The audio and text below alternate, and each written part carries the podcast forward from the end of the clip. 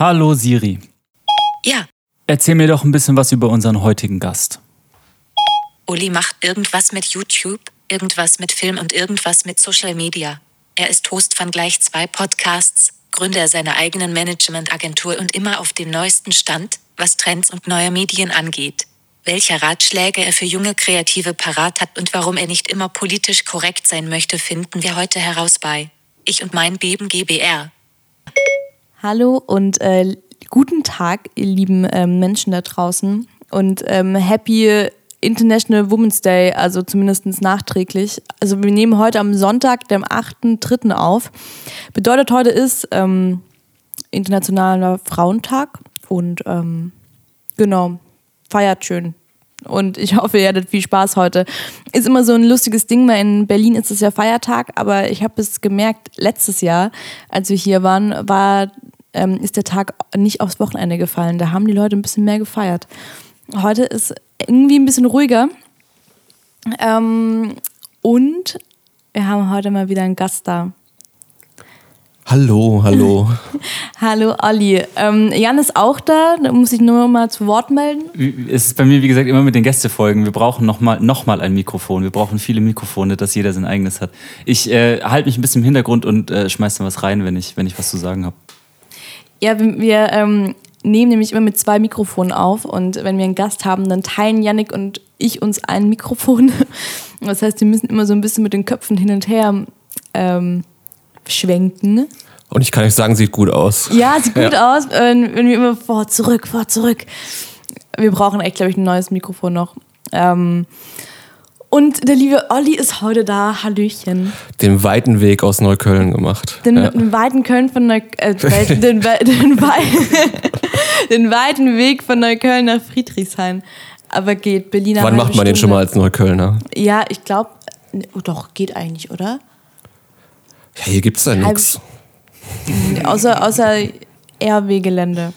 Ja, da wäre ich heute eigentlich gewesen, weil ich eigentlich sonntags da öfters mal auf den Flohmarkt gehe, tatsächlich. Ja, das ist auch ein guter Flohmarkt, glaube ich, Ja. oder? Also, ähm, ich werde auch mal gefragt, äh, wo man sonntags gut hingehen kann. Ich, ich sag immer Boxy-Flohmarkt und dann zum RW-Flohmarkt und dann irgendwo noch. Ähm, Ja, die kann man ja gut zusammen machen, eben, die Ja, beiden voll. Flohmärkte. Aber ich kann RW-Flohmarkt nur, äh, nur empfehlen, weil für alle Leute, die mal in Berlin sind oder in Berlin wohnen, RW-Flohmarkt hat auch einen netten Instagram-Account. Äh, da gibt es eine lustige Geschichte zu, weil ich habe äh, nicht gewusst, wie der ähm, Flohmarkt heißt.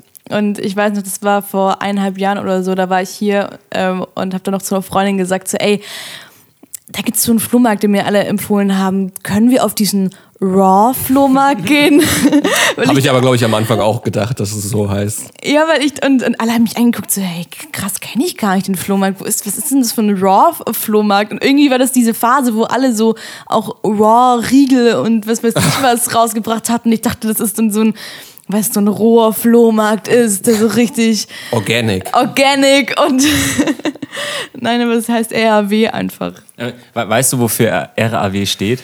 Oh, ist das nicht irgend so ein Industrieviertel damals irgendwie gewesen? Das muss doch irgendwie.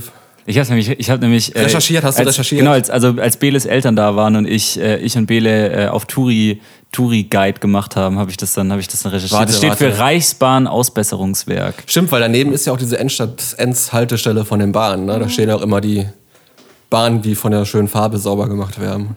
Ja, eigentlich schade, finde ich immer. Ich, ich finde die bunt immer ein bisschen hübscher als gelb. Das auf jeden Fall. Aber Olli, erzähl mal erstmal. Die Leute kennen dich jetzt noch gar nicht. Also ihr habt jetzt deine Stimme schon mal gehört. Ich finde es nämlich selber bei ähm, Interview-Podcasts immer ganz spannend, weil man meistens von den Leuten, die den Podcast machen, die Stimme kennt, aber wenn dann jemand Neues dazukommt, muss man erstmal die Stimme verinnerlichen. Wisst ihr, was ich meine? Nein. Nein.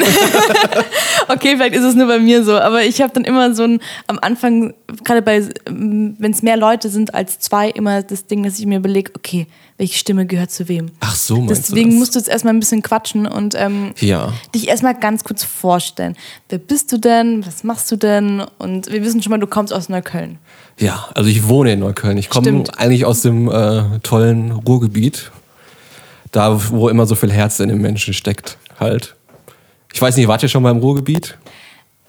Gehört Köln zum Ruhrgebiet? Nein. Okay.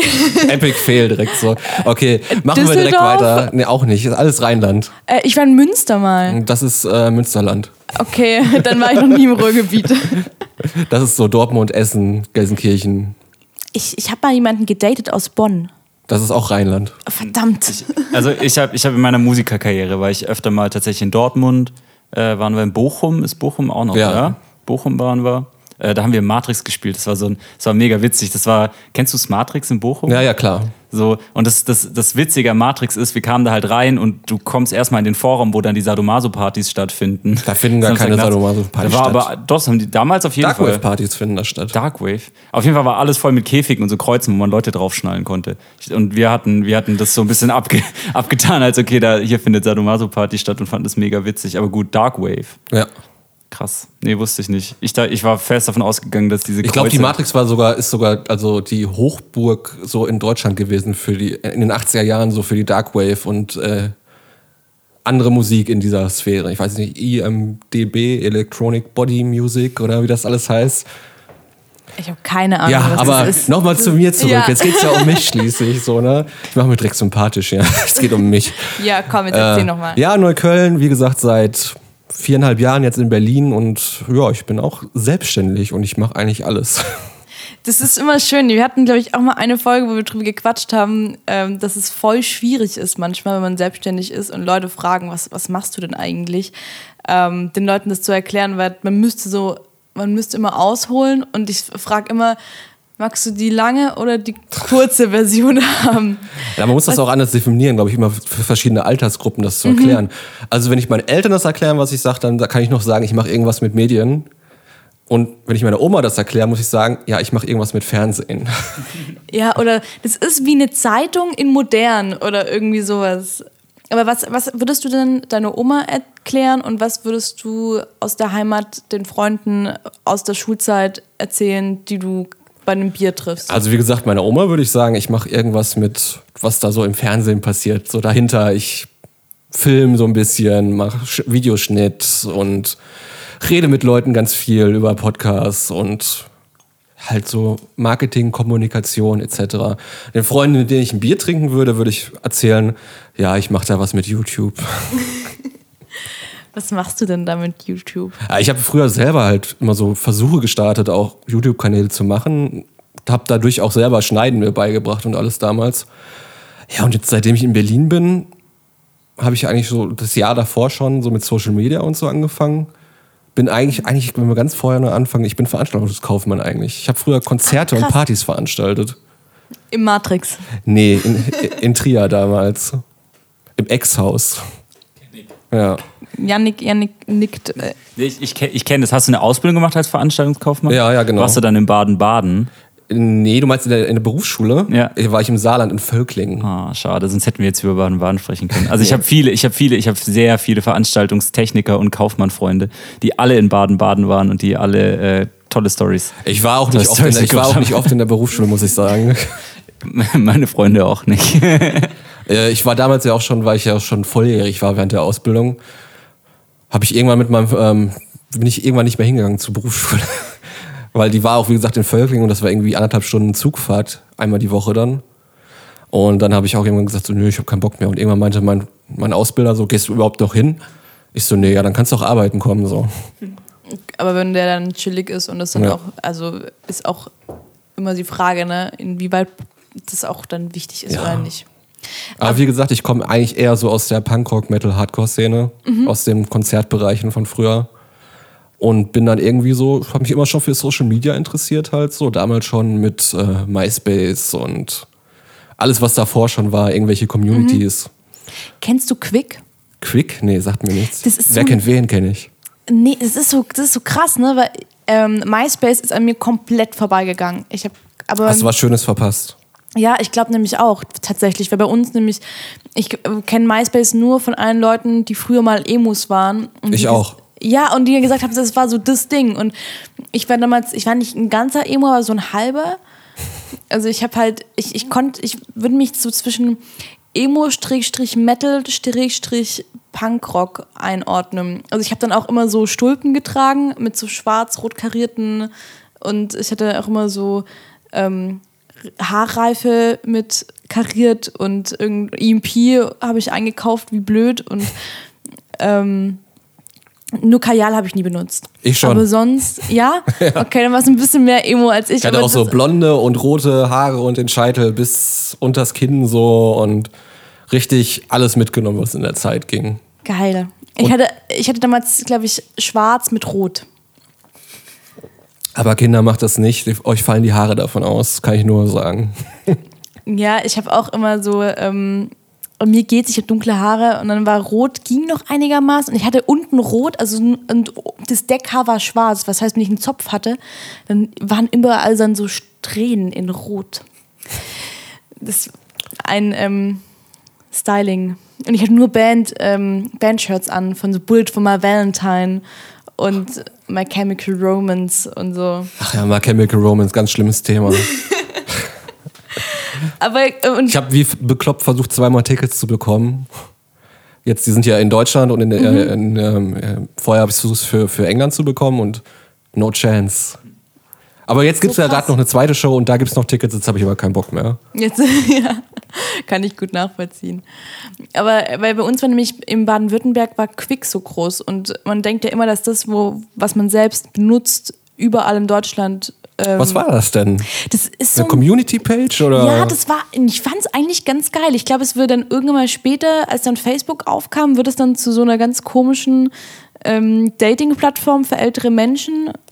Ähm, aber das war ganz cool, weil du konntest dann dir deine eigene Titelseite also gestalten und dann gab es dann immer so, hast ein Bild von dir reingemacht, was dazu geschrieben und dann hattest du auch ein Gästebuch, wo dann Leute Gästebucheinträge schreiben konnten und du hast dann anderen Leuten Gästebucheinträge geschrieben die konntest du dann pinnen und dann hattest du eine Galerie, wo du dann deine Bilder drin hattest und ähm, dann gab es noch den, einen Blog, also du konntest auch auf deiner also fast so wie MySpace eigentlich. Ja, wahrscheinlich. Ich habe MySpace noch nie genutzt, aber ich vermute mal. Also ich glaube, dann gab es damals echt so ein paar regionale Dinger, so, weil ich kenne auch noch so aus dem Saarland, da gab es irgendwie Gesichterparty.de, das war auch so ähnlich aufgebaut. Gesichterparty hört sich aber voll also noch ein Schimpfwort an, wenn jemand so richtig hässlich Also ich glaube, ist. das war so ein Rip-Off. Es gab so eine Seite in Frankfurt noch, die ist partyface.de. Und dann haben die halt Gesichterparty.de gemacht. Und was gab es denn da noch? Ich, irgendwie U-Boot.com gab es noch. Das war auch so eine Community-Page von damals. In, in Ulm gab es auch irgendwas, wo ein Kumpel von uns gemeint hat, wer, wie hieß das in Ulm nochmal, weißt du das? Da gab es auch irgendwas, was nur in Ulm irgendwie krass bekannt war. Ja, dann gab es ja noch Studi- und SchülerVZ und Das hatte ich auch. Das kenne ich. mit den tollen Gruppen. Aber da war ich nie so richtig krass aktiv. Nee, ich auch nicht. Das war für mich immer so ein Tool gewesen, um damals mit Leuten in Kontakt zu bleiben. Ja. Genau, was Facebook jetzt eigentlich geworden ist. Ja, voll. Eigentlich ist äh, StudiVZ das alte, also Facebook. Benutzt ihr noch viel Facebook? Nee. Tatsächlich, also, Ich schon. ja, ich bin, bei mir Ich verdiene mein Geld damit. da muss, da muss man uns gleich noch erzählen, wie tatsächlich. Also, weil, also ich benutze Facebook halt insoweit, dass ich halt, ähm, ich mache ja auch viel für Bands, also so Werbung schalten und pipapo und es ist auch immer, ich glaube, ich tue mir schwer mit, also ich würde tatsächlich sagen, Facebook ist tot in Anführungsstrichen, aber dann wiederum sitze ich da und wenn ich mir die Zugriffe angucke teilweise, also sehe ich einfach, dass bei Facebook echt noch, wenn du Werbung schältst, echt viele Zugriffe da sind. Und es eigentlich, und dann denke ich wieder, ach, Facebook ist doch nicht tot. Und ich benutze es eigentlich nur, um mir ähm, Kochvideos anzugucken. Nee, ich, ich glaube tatsächlich, dass halt Facebook sich so ein bisschen das Nutzungsverhalten einfach verändert hat. Also so wie, zum Beispiel ich jetzt, ich nutze tatsächlich Facebook für Veranstaltungen, weil du, also äh, schon auch allein als Musiker muss ich irgendwie das nutzen, um gerade Veranstaltungen, also da ist ja ganz viel im Internet verknüpft, dass dann Facebook-Veranstaltungen wieder gelinkt sind auf meine Website und da dann wieder neu aufgelistet werden und so. Und ich benutze es tatsächlich eher als so Veranstaltungskalender, als äh, und also das, was du sagst, so Leute von ganz früher, von denen du halt die Handynummer nicht hast, Ja. äh, aber halt auf Facebook befreundet bist seit zehn Jahren.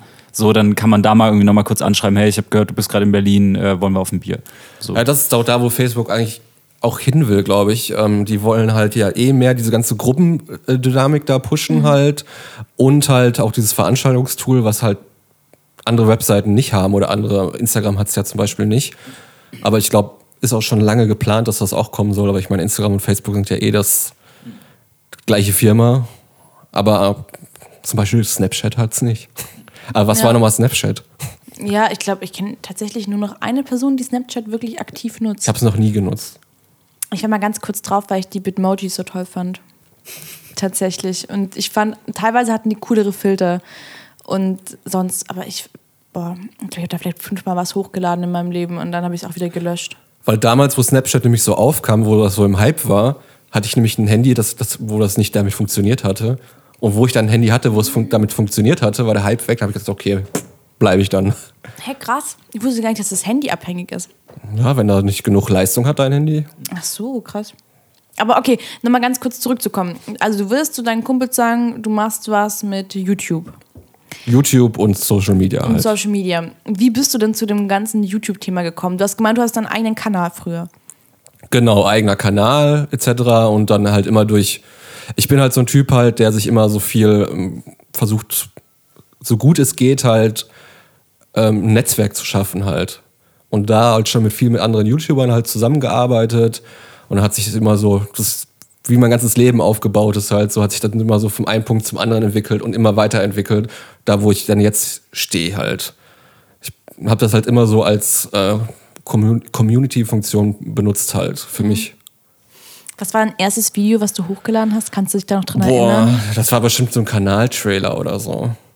Ich hatte aber auch immer so ein lustiges Kochvideo hochgeladen. Aber was war so das, ähm, das sag mal, das Thema von deinem YouTube-Kanal? Ähm, geeky, geeky und nerdy Stuff. Also so ganz viel ähm, Gaming, Filme und Gaming halt gar nicht. Ich habe ich hab eigentlich gar nichts so mit Gaming Nicht? zu tun. Ich hab, das ist aber ga- mega lustig, ich habe mich von der Story auch erzählt. Ich hab's dass- gesehen, Ja, und ich dachte irgendwie, ich weiß nicht warum, ich, aber ich habe dich immer, vielleicht weil ich viele Freunde, also ich habe ein paar Freunde aus der Gaming-Szene, die dir auch folgen. Und wahrscheinlich ist dann irgendwie so die Verknüpfung für mich zusammengekommen. So, ah ja, okay, warum folgen dir so viele Leute von mir, die mit, was mit Gaming zu tun haben? Dann wahrscheinlich, weil du auch was mit Gaming machst.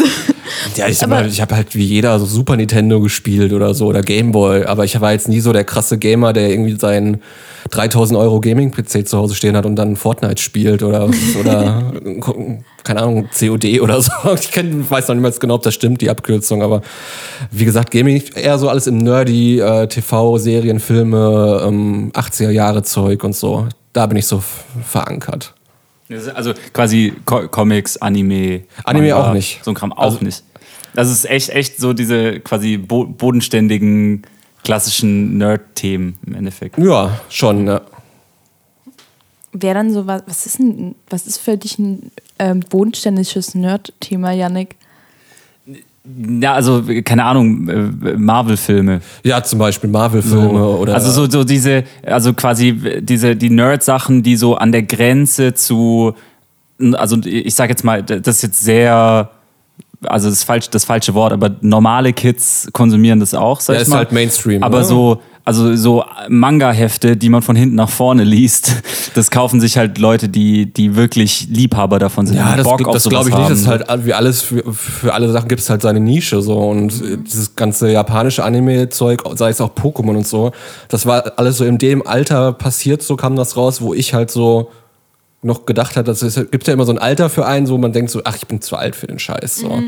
Wo du dann, das war so zwischen, was weiß ich, zwischen 16 und 21. Da habe ich mir auch selber gedacht, so, ach, eigentlich, das brauche ich nicht, ich bin noch zu alt für den Scheiß, ich gehe jetzt lieber feiern und äh, ich bin ja erwachsen. Und irgendwann besinnt man sich dann wieder selber zu seinen Sachen, die man damals gut gefunden hat und sagt auch so, eigentlich bin ich, bin ich halt doch so. ne? Also das, das, was ich bin, so halt, dieser nerdige Typ, der darauf steht. Also dann war man dann wieder, mit 25 hat man dann gesagt so, dann war denn das nicht mehr peinlich zu sagen, ja. ich finde das alles cool. So. Und deswegen habe ich diese ganzen Gap nicht mitgenommen, so, wo das halt dieser Anime-Pokémon-Hype war. Deswegen ist das für mich, das mag wohl alles auch cool sein. Und ich finde auch Leute cool, die das cool finden, so, aber das war halt für mich so eine Zeitspanne in meinem Leben, wo ich das nicht miterlebt habe. Deswegen kann ich dazu nicht relaten. Ich finde es mega spannend tatsächlich, weil das ist, ähm, ich, mich würde das wirklich mal interessieren, ob das, ähm, ich weiß nicht, ob das ein Psychologe erklären kann. Ich habe keine Ahnung, aber ich finde es mega spannend, weil das, was du gerade gesagt hast, ähm, würde ich so eins zu eins auf mich anwenden. Ich glaube auch auf dich, Yannick. Und ich kenne ganz viele Freunde von mir, bei denen es genauso war. Also wirklich jeder irgendwie diese Zeit hatte, wo man dann gedacht hatte, so, okay, nein, ich bin jetzt zu alt für oder dieses. Aber dann irgendwann mal wieder, also ich merke das jetzt halt auch, wie viele Leute ich kenne, wo ich, man dann da sitzt und sagt so, oh krass, ich habe früher auch Pokémon gezockt oder das und das und dann man wieder anfängt darüber zu quatschen und es, ähm, ja, man irgendwie aus diesem, ach, das ist peinlich oder man ist zu alt Ding rausgewachsen ist. Es ist halt auch schade, ne, dass du diese Zeit da vergeudet hast und was weggeschoben hast von dir, was du eigentlich voll geil findest. So.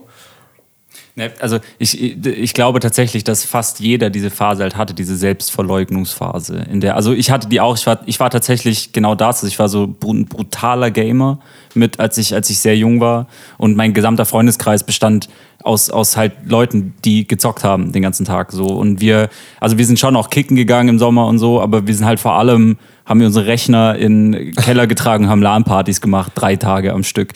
Oh, und haben uns nur von äh, Sandwich Toast und Chips und Cola ernährt. So, das, also das war mein Freundeskreis. Und das war halt nicht, also zumindest dachten wir das damals, wir sind halt nicht cool, sondern wir sind halt die Kids im Keller, die zocken. Und das dürfen wir keinem erzählen, dass wir das machen. So, wenn, wenn wir am Montag in die Schule gehen, nachdem wir Freitag bis Sonntag durchgezockt haben, dann waren wir kicken und im Freibad so und haben, haben das wirklich so, so krass verleugnet, diese, diese Seite von einem. Und dann genau das. So, dann bist du irgendwann alt genug, um, um sagen zu können, ähm, Nein, also das ist ein großer Teil von mir. So, ich zock heute immer noch gerne. Ich habe mir letzte Woche Nintendo DS gekauft, weil ich unbedingt die alten Games von damals, äh, also das sind mittlerweile dann Remakes, aber ich halt so Bock hatte, diese Games mal wieder zu zocken, die, die mir damals irgendwie stundenlang Spaß bereitet haben und so ein Gefühl von Sicherheit vermitteln und dann sagen kann, okay, scheiß drauf, ich bin einfach alt genug, sagen zu können, ich habe halt Bock auf Zocken. So. Und ich habe halt Bock, mir Nintendo DS auf eBay Kleinanzeigen zu kaufen und das entsprechende Spiel und da ein paar Stunden rein zu investieren, wenn ich, wenn ich mal freie Minute habe. So, und ich glaube halt, diese Selbstverleugnungsphase genau das, was du sagst. Da ist einem, glaube ich, sehr viel entgangen, wenn man da dann jahrelang gesagt hat, okay, das, äh, das ist sozusagen, das bin ich ich, ich muss das da sein, obwohl es ja gar nicht stimmt. Ja. Was ich aber noch viel krasser finde, ist, also wir sind heute schon sehr psychologisch, glaube ich, unterwegs, ähm, dass das, was damals halt so Nische für uns war und was wir halt so versteckt haben, wie du gerade sagst, ist so der Gamer im Keller oder was weiß ich, der, ähm, der Filmnerd so. Mhm ähm, dass das auf einmal das, wenn man jetzt, wir, wir stehen jetzt dazu im Zeitzyklus so, aber auf einmal ist das der krasse Mainstream geworden. Auf einmal sind halt so die Nerds die coolen Leute so. Das ist, hat sich so krass gewandelt so. Das finde ich halt mega krass. Ja, das stimmt. Es ist auch, ähm, ich habe das auch vor kurzem, ich glaube auch dieses Bild von einem Nerd hat sich extrem verändert, weil ich sag mal, dieses stereotypische, was, sag ich mal, in Serien und Co. halt immer gezeigt wird, der pickelige blasse Typ mit der, mit der großen Brille, ist es halt nicht mehr, sondern es ist halt mittlerweile gefühlt jeder nicht, also es gibt kein klassisches Bild mehr eigentlich. Also ich kenne so viele Leute von, gerade aus dieser ganzen Punkrock-Szene, von voll tätowierten Typen über ähm, Mädels mit langen blonden Haaren, also so sage ich mal jetzt, um diese Range, sage ich mal, zu, zu abzudecken. Und das finde ich mega spannend tatsächlich. Ja, wie gesagt, aber ich finde das schon echt coole Entwicklung, dass es halt so geworden ist, mhm. dass so nicht so, dass so der Außen, ursprüngliche Außenseiter halt jetzt auf einmal die Person im Mittelpunkt ist. So finde ich halt sehr spannend, dass sich das so entwickelt hat. Hätte ich vorher nicht gedacht, dass das irgendwann mal so passiert. So, weil du hast ja immer so Role Model Typen gehabt, so was weiß ich, schwer zu sagen, aber es war auf jeden Fall nicht so der Außenseiter und der Außenseiter ist jetzt der Mittelpunkt geworden. So, also auch, also mit ist ja immer, immer noch ein Nischendenken, so ist ja immer noch so in, in, in, einer, in, einer, in einer Blase, wo du bist, wo du dich bewegst. Und es gibt ja noch viel, was außerrum passiert, halt eigentlich viel mehr, wie was, was, was du selber erlebst. Das finde ich, find ich auch voll spannend. Ich frage mich auch immer, ob das in, nur in der Bubble ist, in der man sich natürlich auch selber befindet. Ähm, ihr könnt es natürlich auch uns mal hier irgendwie mal schreiben oder so, ob ihr euch da auch dazu gehörig fühlt an alle Hörer da draußen, die das gerade hören. Ähm, aber nochmal, um zurück zu dir zu kommen. Also, wir, wir schweifen immer ab, aber ich finde es mega spannend tatsächlich. ähm, du hast dann deinen YouTube-Kanal gestartet damals. Dadurch hat sich dann, sag ich mal, Synergien entwickelt, viele Menschen kennengelernt, es hat sich ein Netzwerk aufgebaut, du bist irgendwann nach Berlin. Aber was machst du denn jetzt genau? Also ich habe mir deine, deine Instagram-View angeguckt und da stand drin Content Creator, Content Crafter. Oh, okay, den habe ich nicht richtig gelesen. Ähm, Movie Lover und Ich gucke jetzt noch mal rein. Selber. Ähm, ich ich habe das schon so lange nicht mehr geändert. Ich weiß gar nicht, was da steht. Schauen wir doch mal. Dein äh, Kippen, dein, dein, also dein Ah ja, genau. Kippenpausen-Podcast. Berlin, da steht auch noch der Link zu meinem Podcast. Genau. Ja, also ich bin ja eigentlich, wie gesagt, ich mache hier viel in der Social-Media-Branche. Ich produziere Content halt für Facebook-Seiten, für Firmen und also wie sei es Video oder Bild-Content. Hab äh, meine eigene Facebook-Seite noch, was heißt mit Freunden gegründet, das äh, Retro-Helden, wo es halt viel so um Retro-Stuff geht, um Spielzeug und so viel. Und da bin ich halt täglich auch Content für am machen. Was ohne Bezahlung sehr gut klappt bei uns aus, auf der Seite. Wir haben die Seite geschafft, innerhalb von einem Jahr auf sechs, über 6000 Follower zu pushen und haben eine monatliche Reichweite oder monatliche Reichweite von 60.000 oder so auf der Seite. Krass, das ist richtig viel. Ohne Ja. Werbebudget. Nur mit lustigen Bildchen. ja, und dann habe ich auch gedacht, so, hm, dann bin ich halt so mit der Berliner YouTube-Szene auch in Kontakt geraten. Habe dann auch mittlerweile einen guten Freund halt kennengelernt, den Phil halt, der jetzt schon seit zehn Jahren halt YouTube macht, aber auch erfolgreich. Der dann teilweise bis zu 800.000 Follower auf YouTube hatte. Und äh, aus einer Freundschaft hat sich dann auch so ein bisschen so was Wirtschaftliches ergeben, hat sich das, dass ich das äh, Management halt für Film mache mittlerweile. Und daraus hat sich wieder ergeben, diese Synergien halt. Ähm, ja, Phil hat dann seinen Freunden erzählt, dass, dass ich gute Arbeit mache. Und mittlerweile habe ich halt acht YouTuber in einer neu Krass. gegründet. Also ich habe quasi eine neue Agentur gegründet, ganz frisch. Laser Phoenix.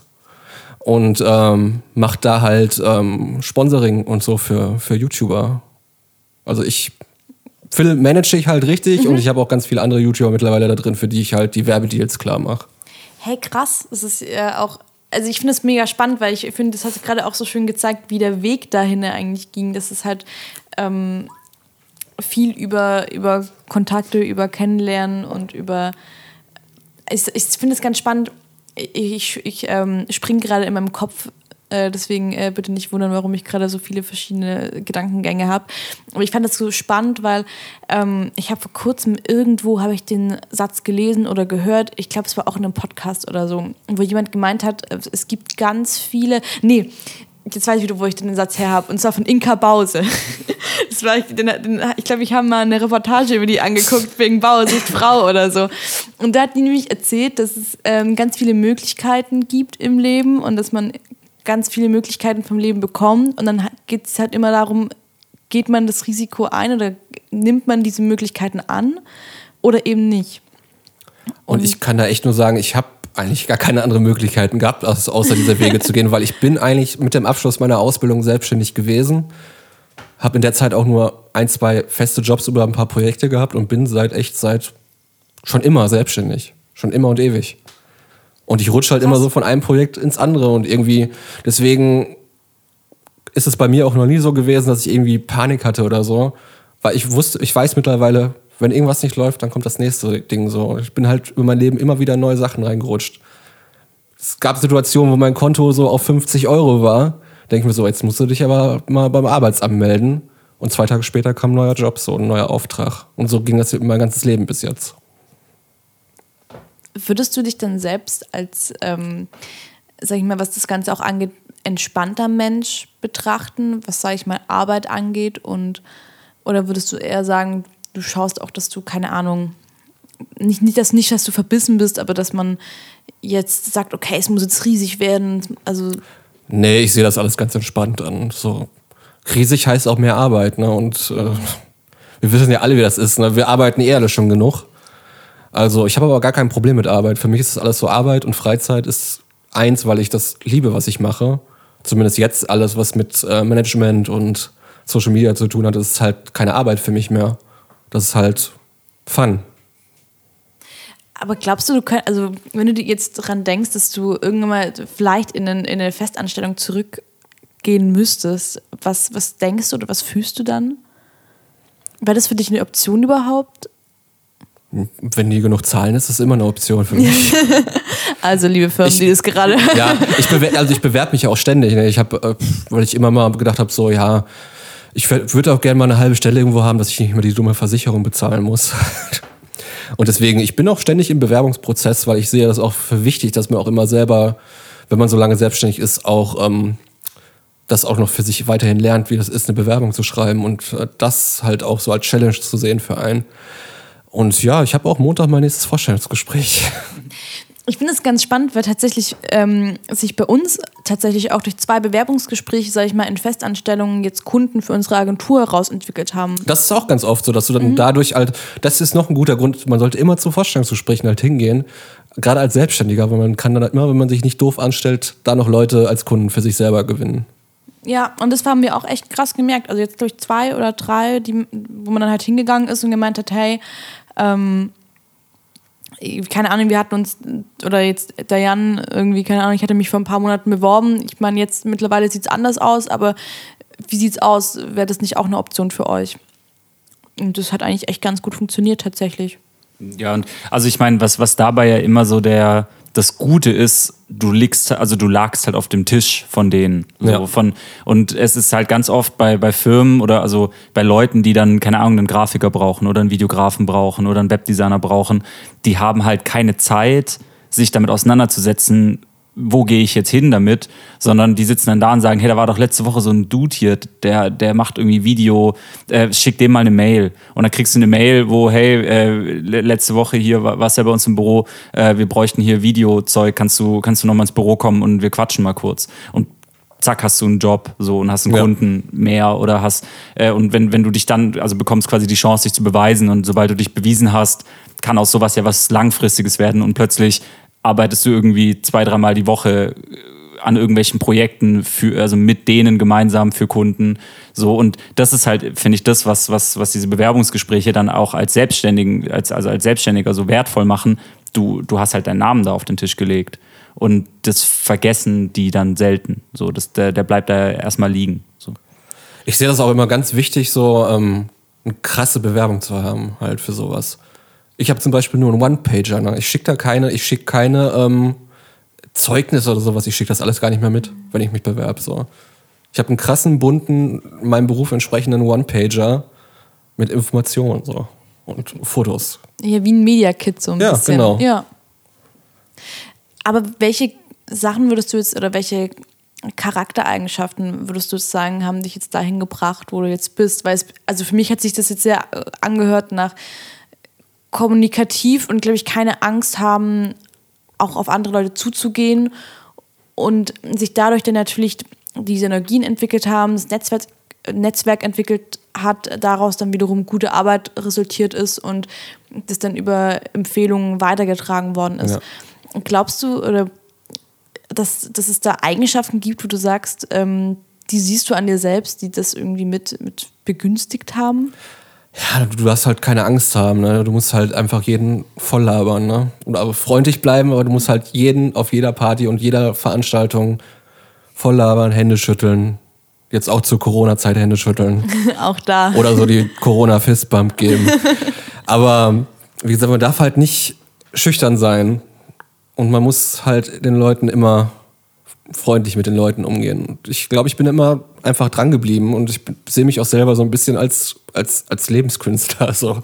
Weil sonst hätte man das über zehn Jahre nicht geschafft, glaube ich. Einfach unabhängig äh, zu sein. Ja, vielleicht auch so ein bisschen halt ein Gespür dafür zu entwickeln, wo ein der Strom jetzt gerade hinträgt. Ja. Also so ein bisschen, so ein bisschen ein Gefühl dafür zu haben, ob, ob ein Ast ein absteigender oder ein aufsteigender ist. Oder was ich, was ich witzig fand, ein Freund von uns, äh, bei dem wir letzte Woche äh, irgendwie, äh, zu, also halt auf der Couch saßen und gezockt haben und Bele sich gut unterhalten hat. Ähm, der hat gemeint, für äh, was er schnell gemerkt hat, also seine Meinung von, von Berlin, hier in Berlin ist Feiern kein, kein, keine Freizeit, also oder kein, kein Freizeitvergnügen, sondern fast alle seine Business-Kontakte, mit denen er zusammenarbeitet, mit denen er Projekte startet, sind Leute, die er beim Feiern kennengelernt hat und mit denen er irgendwie sich die Nächte um die Ohren geschlagen hat. So. Und ich glaube, das ist schon das, was, es, was am Schluss ja sehr, sehr wertvoll ist und sehr viel, sehr viel äh, Türen auch öffnen kann, wenn du genau das machst, so kommunikativ und offen, äh, einfach unter Leute gehst, blöd gesagt. So ja. rausgehst, mit Menschen sprichst und guckst, wie eben die Ströme gerade so fließen. Komischerweise, seitdem ich in Berlin bin, gehe ich fast gar nicht mehr feiern. Also so PR-Events halt oder so, aber ich, in Clubs war ich schon ewig nicht mehr. Aber das liegt auch an der beschissenen Berliner Musikszene. Ich äh, bin auch ich, ganz lustig, ich bin auch gar kein Clubgänger. Ich, ich habe jetzt ähm, ein Bekannter von mir, äh, der legt öfters mal im Berghain tatsächlich auf. Und der hat das gemeint, ey, Wähle ganz im Ernst, jetzt komm noch mal einmal in den Club. Und ich bin immer so, na, aber ich kann doch vielleicht einfach dann, also wenn du auflegst um drei, kann ich ja um fünf Uhr aufstehen, ins Berghain kommen und dann einfach die ersten drei Stunden, so von fünf bis acht Uhr morgens und danach können wir brunchen gehen oder so. Das fände ich viel nicer. Ähm, und ich habe es mir fest vorgenommen für dieses Jahr, dass ich wenigstens einmal in meinem Leben in einen Club hier in Berlin gehe. Also ich war auch schon öfters mal im Club, aber ich bin halt einfach auch kein Fan der elektronischen Musik. So, das liegt mir halt nicht so. Und das ist halt sehr, also ich glaube, vor zehn Jahren war hier halt noch mehr Gitarre, glaube ich, so. Und das ist halt, halt sehr abgenommen und ich sehe da mich halt nicht so im elektronischen Club so. Ja, kenne ich. Ich war tatsächlich auch in Berlin in keinem einzigen Club bisher. Aber also ich, äh, ich mache ja auch Mucke und ich habe ich hab einen neuen Gitarristen und der hat mir erzählt, der kommt auch so ein bisschen eher aus der Hardcore, Punk, Emo-Core-Szene. Der hat erzählt, in Musik und Frieden ist einmal die Woche Emo-Core und Pop-Punk-Party. Einmal die Woche? Einmal die Woche. Und äh, da gehen wir auf jeden Fall nächste Woche gehen wir dahin. Vielleicht also, gehe ich da wenn, du, wenn, du, wenn du Bock hast, äh, du bist herzlich eingeladen mitzukommen. Ich glaube, das wird witzig. Also einfach, einfach so richtig diese, diese ganzen alten Emo-Core und Pop-Punk-Hits. die ganze Nacht. Aber Mega das habe ich auch, auch Mega gedacht. Bock. Ich war mal, wo ich hingezogen bin, da hat, ich weiß nicht, kennt ihr die Band Taking Back Sunday? Sagt euch das, das ist so eine Emo-Pop-Punk-Band auch. Und da war ich halt früher richtiger Fan von. Dann habe ich gesehen, so, das war der zweite Tag, wo ich in Berlin gewohnt habe. Ähm, stand da auch immer, ja, Taking Back Sunday Konzert in Berlin. Ich so, oh geil, Ticket gekauft, hingefahren. Ich so, alleine hingegangen. Ich so, da sind bestimmt so ganz viele Leute in deinem Alter, so, ne? Auf einmal waren da nur Teenies auf dem Konzert. Ich gedacht so, woher kennt ihr denn diese Band, so? Nur Teenies.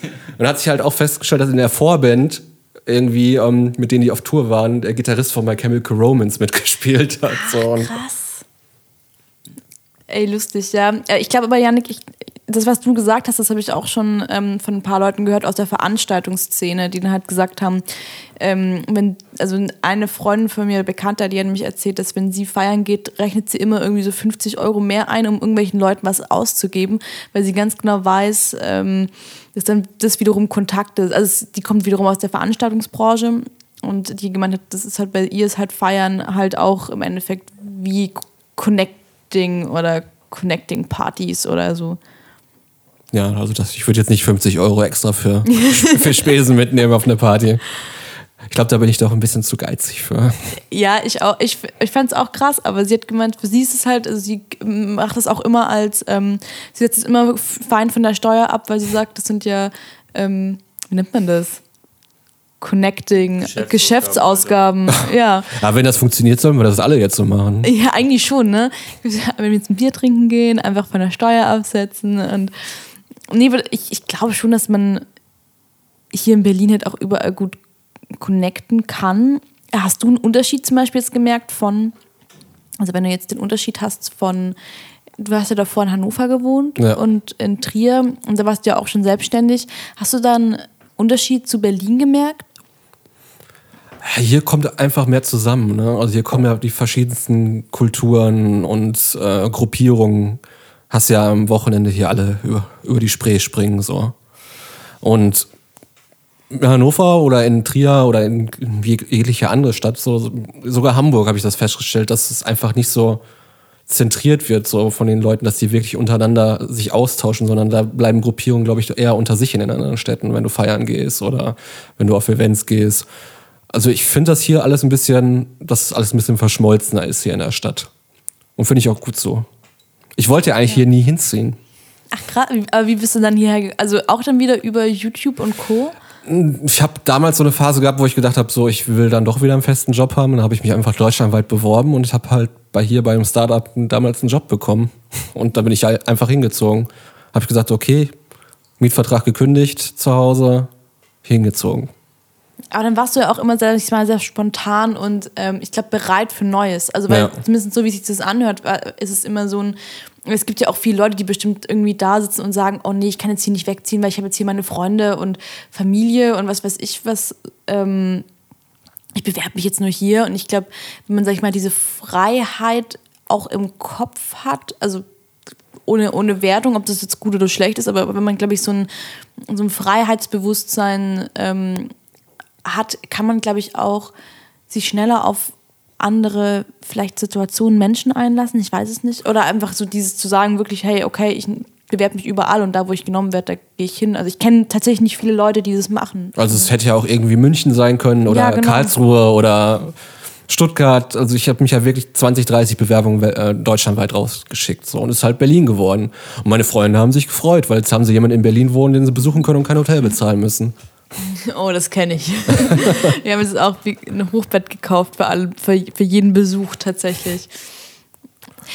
Aber es steht ja in deiner Bio auch noch dein Podcast. Genau. Du hast ja jetzt einen neuen Podcast vor kurzem auch gegründet. Genau, ich mache eigentlich schon seit äh, acht Jahren schon Podcast, also lange, Krass. lange vor dem Hype. So. Wir hatten damals mal einen Podcast, auch so einen Nerd-Podcast gehabt, äh, der, der hieß Lauschzwiebel. Auch mit jemand, der immer noch in Berlin wohnt und in Köln und ich damals im Ruhrgebiet. Und dann mache ich aktuell zwei Podcasts. So. Erzähl. Also, Also der Hauptpodcast ist äh, Kippenpause, auch auf Spotify erhältlich. Und äh, mit der guten Sophie zusammen. Und das ist halt ein Projekt, was mir eigentlich sehr am Herzen liegt, weil ähm, ich immer schon mal wieder einen Podcast machen wollte, der nicht darum geht, was so meine Hobbys sind oder so. Also ich nicht einen tausendsten Film-Podcast oder tausendsten Nerd-Podcast, den es schon gibt, sondern es ist einfach ein Random-Podcast. Und das Spannende daran ist, wir kennen uns gar nicht. ach krass. Ja. Also, wir, wir kennen uns mittlerweile doch schon ein bisschen besser, aber ich habe sie damals, äh, ich habe sie vor ein paar Monaten halt auch auf YouTube gesehen und habe sie einfach bei Instagram angeschrieben, habe gesagt, lass mal treffen und äh, da habe ich sie eigentlich schon beim ersten Date in Anführungsstrichen gefragt, ob wir nicht einen Podcast zusammen machen. Ich finde es ich finde es ganz geil. Es ist ein bisschen ähm, wie andere Leute, die dann, keine Ahnung, beim ersten Date, also sollen wir, sollen wir eine, eine Stufe weitergehen? Magst du einen Podcast mit mir machen? Ne, ich fand das aber so, so geil, dass, dass man mal einen Podcast hat, weil es gibt ja viel Podcasts, entweder so ja, Frauen mit Frauen, Männer mit Männern. Und ich, ich wollte halt immer einen Podcast haben, wo du beide Geschlechter halt mit drin hast. Und dann noch so jemand, der sich, die sich vielleicht nicht so gut kennt, die jetzt keine Best Buddies sind oder so. Weil so, es ergibt immer mehr Synergien und mehr andere Geschichten halt. Und das ist auch so, ich habe mir das extra auf, aufgeschrieben, was das, dass das so die Alltäglichkeit zweier verschiedener Menschen halt darstellt. Und das soll halt Kippenpause sein. Ihr habt auch in eure Bio geschrieben, ich habe es mir auch aufgeschrieben, ähm, ungefiltert und nicht immer politisch korrekt. Ja. Das fand ich ganz lustig tatsächlich. Ähm, also ungefiltert war, ich habe auch ein bisschen reingehört tatsächlich, also einfach weil ihr wirklich frei raus sagt, was ihr denkt und was ihr über, also was ihr über Themen auch sagt oder was eure Meinung dazu ist. Ja, also das ist uns auch sehr wichtig, so dass wir uns da auch durch nichts einschränken lassen. Und äh, man sagt immer so, das kann man ja noch nicht sagen, aber wenn man mit Kumpels irgendwo am Biertisch sitzt, redet man auch so leider. Also ich bin der politisch korrekte Typ überhaupt so, aber ab und zu rutscht einem immer irgendein doofer Spruch raus und den lassen wir auch ungeschnitten im Podcast drin so. Ist, glaube ich, auch immer die große Frage, was ist politisch unkorrekt, ne? Also, weil ich glaube, wenn man jetzt ganz spitzfindig ist, müsste man jedes ähm, einer, eine Gender und Ja, da hatten wir letztens auch eine Diskussion drüber im Podcast über Gendern Ja. halt so. Weil mir ist es eigentlich scheißegal. Also sage ich jetzt mal offen raus. So. Also mir ist das nicht egal, dass da, dass da Leute halt benachteiligt werden oder so, aber mir ist dieses Thema halt, mich interessiert das nicht. Weil eigentlich ist, sollte da, da gar nicht drüber diskutiert werden, über sowas.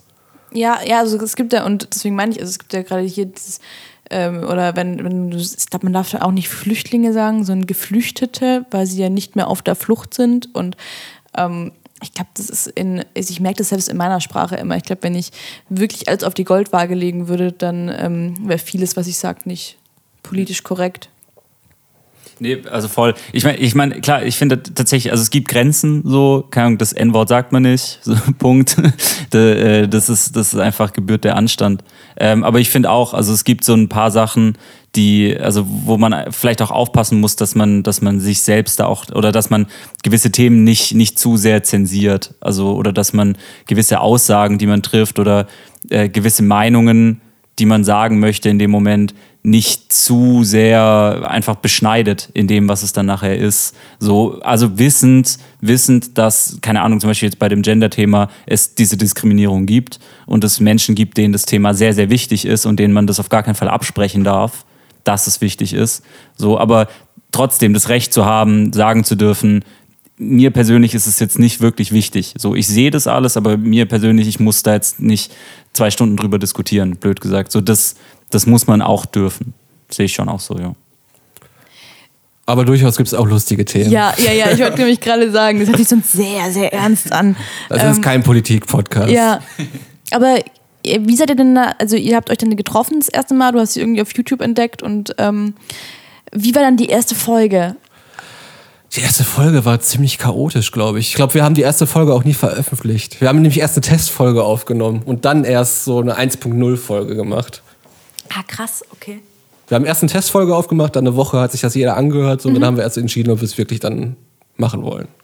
Und wie habt ihr, also jetzt mal für alle Leute, die zum Beispiel sich auch überlegen, einen Podcast zu starten oder so, wie seid ihr denn am Anfang da rangegangen? Also auch, habt ihr dann gesagt, okay, wir brauchen jetzt erstmal Technik und Habe ich alles schon gehabt. Das ist halt praktisch. Das war bei uns halt auch so das Ja. Ding, ne? Ähm, und sonst, Janik, du hast, glaube ich, noch ein paar Mikrofonempfehlungen, falls jemand ähm, Mikrofonempfehlungen braucht. Aber wie seid ihr denn am Anfang ran? Also habt ihr dann gesagt, okay, komm, wir treffen uns an einem Tag und dann wir, hatten so quatschen toll, wir. wir hatten so ein tolles äh, Google Docs-Dokument gehabt, wo wir uns ja Themen immer rein. Wir hatten erstmal einen richtigen Redaktionsplan gemacht und alles. Und dann haben wir dann mal in dieser Testfolge vorge äh, festgestellt, dass es gar nicht so geil ist, sich so an so Themenfäden rumzuhangeln. Äh. Deswegen haben wir uns immer über die Woche, jeder schreibt sich was ins Handy auf, erzählt dem anderen das nicht. So und dadurch, dass wir auch so keinen ähm, persönlichen Kon Kontakt, freundschaftlichen Kontakt zueinander haben, erzählen wir uns auch alles nicht vorher. Wenn du jetzt einen Kumpel hättest, mit dem einen Podcast machst, dann erzählst du ja auch viel, du triffst dich ja mit denen, laberst so außerhalb des Podcasts. Und das haben wir halt nicht so. Ne? Und wir machen unsere Themen immer pro Woche auf und dann geht es halt los. Und dann wir sagen auch nicht so, jetzt reden wir über das, sondern das ergibt sich als in so einem Gespräch halt. Ich finde es voll spannend, weil ich bin voll der, ähm, ich habe hier auch, also man sieht ich habe mein Buch offen. Ich bin zum Beispiel voll der, ähm, ich muss mir, also ich mache keinen richtigen Redaktionsplan, aber ich schreibe mir immer so ein paar Stichwörter auf, weil ich immer Angst habe, in die Situation zu kommen, in der äh, ich nicht mehr weiß, was ich fragen soll. Oder ich am An also eher, beziehungsweise, dass ich am Ende da sitze und denke, scheiße, das wollte ich noch fragen. Was mache ich jetzt? Ähm, um nichts zu vergessen. Aber meistens, also wenn ich mir den Plan angucke, was ähm, ich aufgeschrieben habe, geht man dann doch in eine komplett andere Richtung.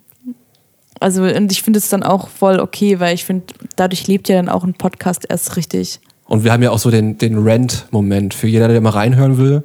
Wir haben immer, ähm, da haben wir nämlich auch richtig gegendert. Ähm, so, der sollte eigentlich, äh, die Rubrik sollte eigentlich ähm, der Hurensohn der Woche heißen, aber wir haben gesagt, es gibt ja auch weibliche Leute, die scheiße sind. Weibliche Hurensöhne. ja. Da, ja, und deswegen heißt es äh, der Huso der Woche. Immer gibt's, da wird über irgendwas gerantet halt, über irgendwelche Themen halt. Uh, geil. Oh, sowas liebe ich ja, ne? Das können wir immer. Also auch nicht nur über Personen, sondern auch mal über einen Film, der scheiße Ja. war. Weil bei uns ist auch viel so, dass ich mal erzähle, wie es auf dem roten Teppich war, weil ich gehe auf viele Premieren und sowas. Das ist auch mal Thema dann, sowas. Heute, heute Sonntag. Was, was, ist, was ist dein, dein Rant der Woche? Oh, ich habe ja da schon so Sachen, Fakten für die Folge eigentlich aufgeschrieben. So, ähm, Spoiler, so, also du kannst. nee, aber die wurde ja nicht aufgenommen jetzt, die aktuelle Folge. Uh, stimmt, weil also man muss sagen, deine, deine Mitpodcasterin, die ist nämlich gerade auch in äh, Quarantäne. Ja. Dö, dö, dö. Nee, ich hatte so ein, äh, der Huse der Woche, so, ich habe wieder angefangen zu tindern. Uh, krass. Okay.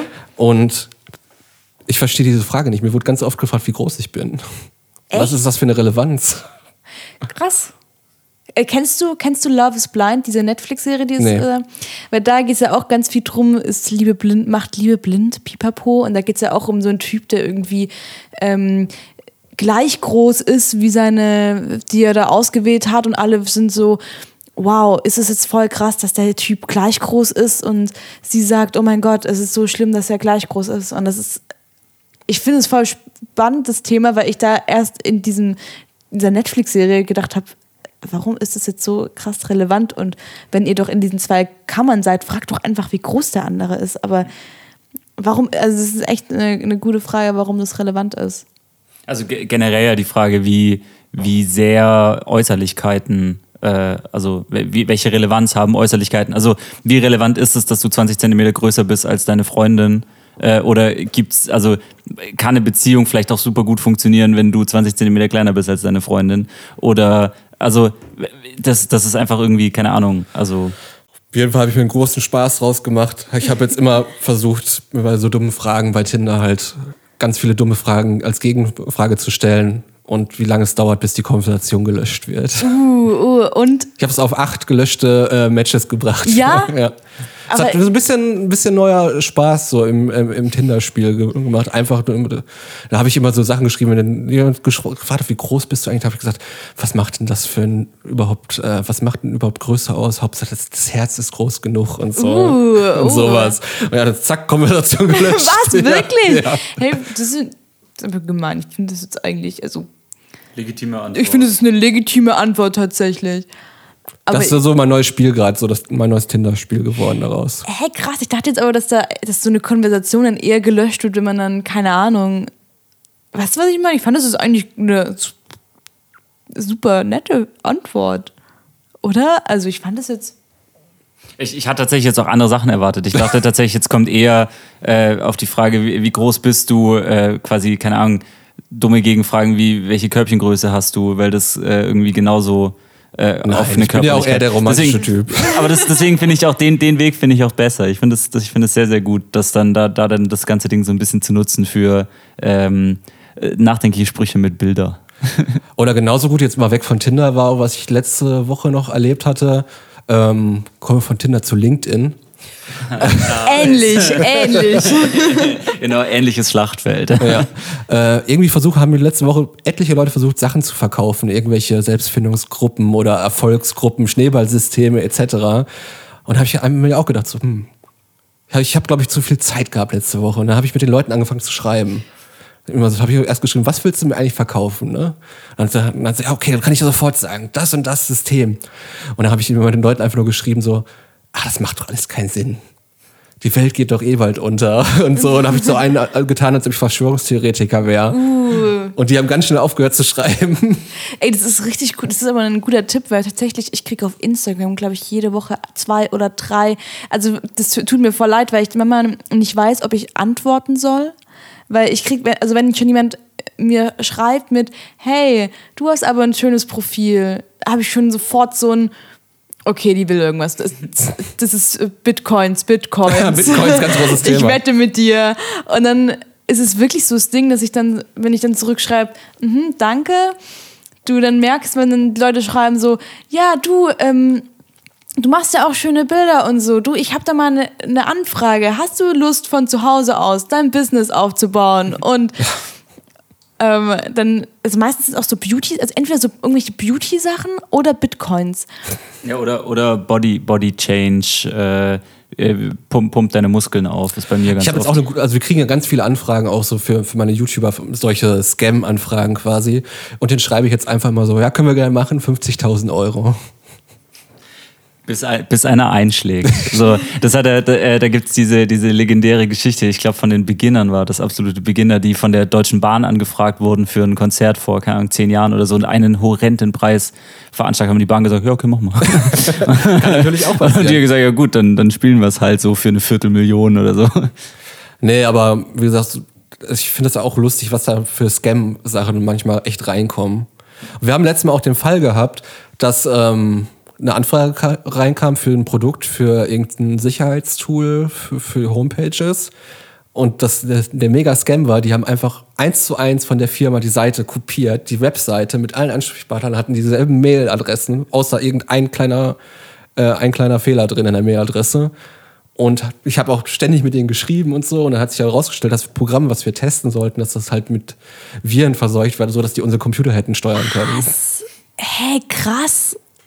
Das ist, ich finde das, ich finde das wirklich gerade voll krass, weil, also ich, ich finde teilweise, ähm, ich, ich werde werd immer tatsächlich ein bisschen, ähm, wie nennt man das, ähm, misstrauisch, wenn mir, ich, ich kriege immer aus, aus in Anführungsstrichen New York irgendwelche E-Mails mit hier und wir wollen dich unbedingt auf der Fashion Week haben. Da habe ich, glaube ich, auch einer gehabt. Wo, und da bin ich immer so ein bisschen vorsichtig und denke mir so, ah, ich glaube nicht. Aber genau das sind die, äh, sind die Leute, die ich 10.000 oder 50.000 Euro schreibt. Ja. Und ich, hab, ich wurde halt einmal eingeladen, das fand ich so krass. Ähm, hast du es damals mitbekommen von, diesen, äh, von dieser Türkei-Reise, wo dann den ganzen Bloggern die Pässe abgenommen worden Nee. sind?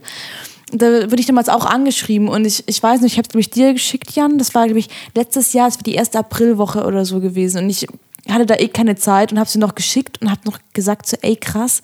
Also entweder, es war nämlich so auf eine Mischung von ähm, gut, also entweder es relativ gut gefälscht oder schlecht echt. Und dann war nämlich auch das Ding, dass dann den äh, ganzen Bloggern, Janik lässt den Deckel fallen, ähm, dass den ganzen Bloggern dann die, die Pässe und so abgenommen worden sind und die dann irgendwie in der Türkei gestrandet sind. Und als ich jetzt vor kurzem diese Anfrage von diesem Malaysia, also ich war letzte Woche in der Botschaft für Malaysia und ich habe auch davor noch Janik geschrieben und gesagt, falls ich nicht mehr zurückkomme und sie meinen Pass haben, ich bin hier und hier, ich habe mal, ich, ich mache Standort geteilt. ja. Ja, weil ich bei solchen Sachen auch mittlerweile echt misstrauisch geworden bin. Ja, wir haben auch eine geile Anfrage gekriegt letztes Jahr für ähm, nicht, nicht für Haarwuchsmittel, sondern für diese Haaroperation. Also, weißt du, wo du dir so einpflanzen lässt, so den Prozess begleiten von der Klinik in der Türkei und so. Und wir haben das halt abgesagt und ein paar Wochen später sehe ich so, dieses Video wird präsentiert bei anderen YouTubern so, die sich ihrer mit so einem verbundenen Kopf und so. Hey, krass. Oh, aber ich, bei sowas wäre ich natürlich tatsächlich, glaube ich, auch relativ äh, misstrauisch gewesen. Aber das war halt real, Also- ne? Das war kein Scam, so, ne? Aber wir wollten halt nicht uns da operieren lassen gegen Ja, ja. Kohle. Hey, krass. Also ich finde, bei sowas bin ich halt auch relativ, ähm, wie nennt man das? Ähm, ich finde es halt auch voll schwierig. Ich habe einmal eine Anfrage bekommen, ich weiß nicht mehr, wie das heißt. Das ist dieses Ding, wo man ähm, so Kälteplatten auf dem Bauch und auf so Problemzonen bekommt und dann eist es irgendwie so die Fettzellen weg. Das hat irgendwie auch so einen ganz speziellen Namen. Und ich bin halt gerade bei sowas so Schönheits-OP-Sachen angeht, sage ich mal, das finde ich halt wirklich super schwierig. Weil selbst wenn ich das für mich selbst machen wollen würde, also keine Ahnung, ich habe auch meine Problemzonen und habe mir auch dann so kurz überlegt dachte so, ah, okay, wäre schon cool irgendwie, aber dann dachte ich mir halt auch, keine Ahnung, ich will jetzt nicht den Leuten dann dadurch zeigen, hey, ähm, das muss jeder machen. Also wenn ich das mal machen möchte, dann vielleicht für mich, aber jetzt nicht in Form von einer Kooperation, wo ich dann ja mein Gesicht auch irgendwie für hinhalte und dann den Leuten irgendwie so ein bisschen suggeriere, hey, jeder muss das machen, damit er sie oder so schön aussehend sieht. Ich habe gerade gesehen, ich habe doch noch eine Kooperation für dich. Ja? Kannst, ja? kannst du direkt vorlesen. Okay, okay. Uh, we are looking for influencers who can um, share a positive post or video. Mhm. Mention situations about Coronavirus. Ja, wow. ich habe kein Coronavirus, aber kann man ja auch faken. Also um, express support to. Oh. Also es sucht wahrscheinlich die chinesische Regierung nach Influencern. Hä? Äh, Glaubst du, die ist echt? Ich habe, ich, das ist schon eine richtige Anfrage, weil ich vorher andere Anfragen von ihm bekommen habe. Hä, krass. Also es, das ist eine Firma, die YouTuber sucht, die dann Positiv über Chi- China reden. in krass wegen dem ganzen ähm, Negativsachen von jetzt von Corona und Scheinbar, Co. ja. Ja, dem, quasi dem, dem Image-Schaden von China ein bisschen entgegenwirken. So, ja. Hä, das ist ja wirklich krass tatsächlich.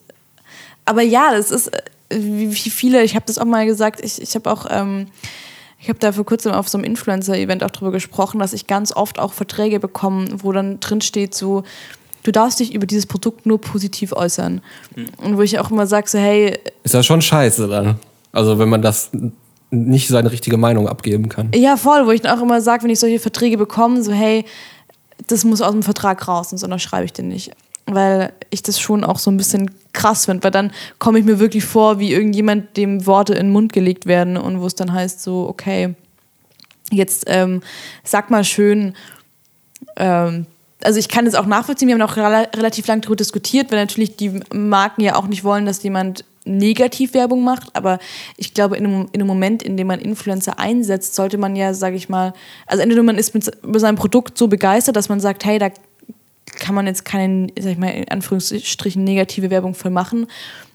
Und es ist ein bisschen wie, ich war mal, war mal bei einem Tätowierer, dem ich die Anzahlung geben wollte und er zu mir gesagt hat, hey, du brauchst keine Anzahlung machen, weil ich vertraue dir und ich weiß, dass du hierher kommst, weil ich weiß, ich bin gut und du wirst zu niemand anderem jetzt gehen oder mir irgendwie absagen, weil ich und dadurch finde ich, wenn man jemandem ja Vertrauen schenkt, wird es, glaube ich, also ja, ich weiß, ich finde es einfach irgendwie komisch, wenn man wirklich sagt, man muss sich jetzt da positiv äußern. Ja, wir machen das ja mittlerweile, mache ich das ja irgendwie ganz anders mit Werbung einpflegen. So, ähm, ich versuche den Firmen halt nicht mehr so, so ein Influencer-Ding zu verkaufen, wo, der, wo das Produkt dann so hier, wie toll das ist, sondern wir machen das gerade eher so, dass äh, am Anfang halt wie so ein kleiner Werbespot geschaltet wird bei YouTube. Also nicht geschaltet, aber im Video drin ist, so dieses Video wird äh, dank Unterstützung von Produkt XY kann dieses Video hier stattfinden, für euch immer noch kostenlos und so. Das finde ich halt besser, wie so, ey, okay, kauft den Scheiß, wie toll das ist, so. Weil da sehen auch die, die Abonnenten der Leute so, ey, das ist, muss eigentlich eine coole Firma sein, weil der muss niemals das Produkt hier reinhalten in die Kamera und uns das verkaufen wollen. Die sind einfach so cool drauf, die Firma, die unterstützen den YouTuber halt so, dass der seine Videos machen kann. Finde ich aber auch sehr cool. Also finde ich, glaube ich, auch, ähm, es gibt ja, ich weiß nicht, ob du das äh, mal gehört hast, aber es gibt ja, glaube ich, auch so eine ähm, Statistik, dass zum Beispiel Werbung in Podcasts ähm, mit die anerkanntesten Werbungen sind. Also wo die User, sage ich mal, am meisten verstehen oder sagen, ah, okay, da muss jetzt Werbung geschalten werden. Weil es ja aus einem ähnlichen Prinzip passiert, dass dann ja. am Anfang zum Beispiel kommt, hey, dieser Podcast wird unterstützt von Firma XY und dann ist es den Leuten klar, alles klar, sag ich mal, jetzt ist die Werbung vorbei und jetzt beginnt, sage ich mal, meine Unterhaltungsshow oder ja. mein Produkt, was ich gerade konsumieren möchte. Und ich finde es auch cooler. Ich überlege gerade, wie man sowas zum Beispiel auf Instagram, ähm, wie man sowas. Das ist halt schwierig, ne? Also, kannst, also nur, wo Bewegtbild halt drin ist oder gesprochenes. Ja. Ich, äh, ist halt. Du könntest den Link von der Firma in deine Bio machen und dann schreiben dieser Kanal wird diese Woche unterstützt von. Ja, das können wir halt machen, wirklich so. Ja. Manchmal fände ich das wirklich cooler, weil dann kannst du halt einfach, die Leute haben ja auch irgendwie ihre Werbung, aber du musst jetzt. Dazu noch irgendwie in der Woche zweimal Upswipe im Vertrag drin stehen, fertig. Ja, voll. Ja. Finde ich, glaube ich, auch. Oder dass man sagt, man macht eine Story rein, also so eine Werbestory, finde ich eigentlich auch eine ganz geile. Ähm, ich, ich glaube ich glaub halt generell genau das, was du sagst, ähnlich wie ja quasi bei klassischem Formatfernsehen zum Beispiel, dass du ja wirklich ganz klar abgetrennt hast, Werbepause, ich kann pinkeln gehen oder ich kann sie mir angucken, das, was ich gucken will.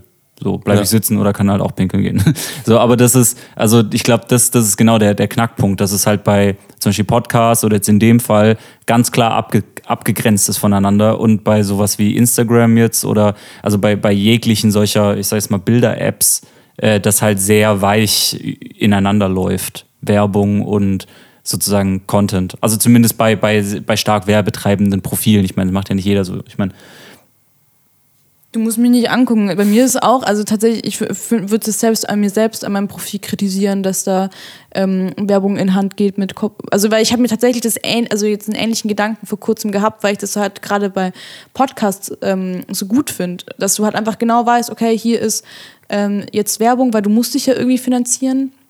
Ich ja, und glaub, genau das versuche ich halt gerade auch auf, für meine YouTube-Partner mhm. zu übertragen, dieses Podcast-Prinzip, halt, dass das bei den Videos auch so funktioniert. Ja, und ich finde es wirklich cool, weil es ist halt so, ich habe mir auch schon Podcasts angehört, wo dann über das Produkt gesprochen wird im Podcast und es ist dann irgendwie auch so, im Endeffekt geht es in die ähnliche gezwungene Richtung. Oh, wie toll diese Strumpfhose ist. Oh ja, ich habe die jetzt schon so oft angehabt und das ist unser, unser Werbepartner. Das ist ja, so, also irgendwie, es kommt, ist irgendwie komisch, wenn man dann denkt, so, hey, aber ich will doch den Content haben, den ich doch konsumiere und den ich doch mag, warum sprecht ihr jetzt 15 Minuten über eine Strumpfhose oder so? Also Findest du denn Instagram noch so wichtig? Also findest du das noch, also ich, ich finde es gerade irgendwie ziemlich langweilig eher. Also es ist nicht mehr das Entertainment, was es mal war für mich so. Ja, ich finde tatsächlich, was bei mir ist, ich habe viele Leute jetzt zur Zeit wieder rausgeworfen, wo ich gemerkt habe, das nervt mich. Ich merke auch immer, dass ich ähm, phasenweise anderen Leuten folge, ähm, Also ich habe tatsächlich meine Zeit lang ganz vielen Fitnessleuten gefolgt, weil ich gedacht habe, jetzt werde ich ganz sportlich. ähm, und jetzt mittlerweile habe ich gedacht, ach komm, ich entfolge den allen wieder. Ich bin zwar trotzdem, ich versuche wieder Sport zu machen, aber ähm, es motiviert mich jetzt doch nicht so sehr, wie ich gedacht habe und folge jetzt tatsächlich mehr Leuten so aus dem Nachhaltigkeitsbereich, weil ich das gut als Informationsquelle finde. Mhm.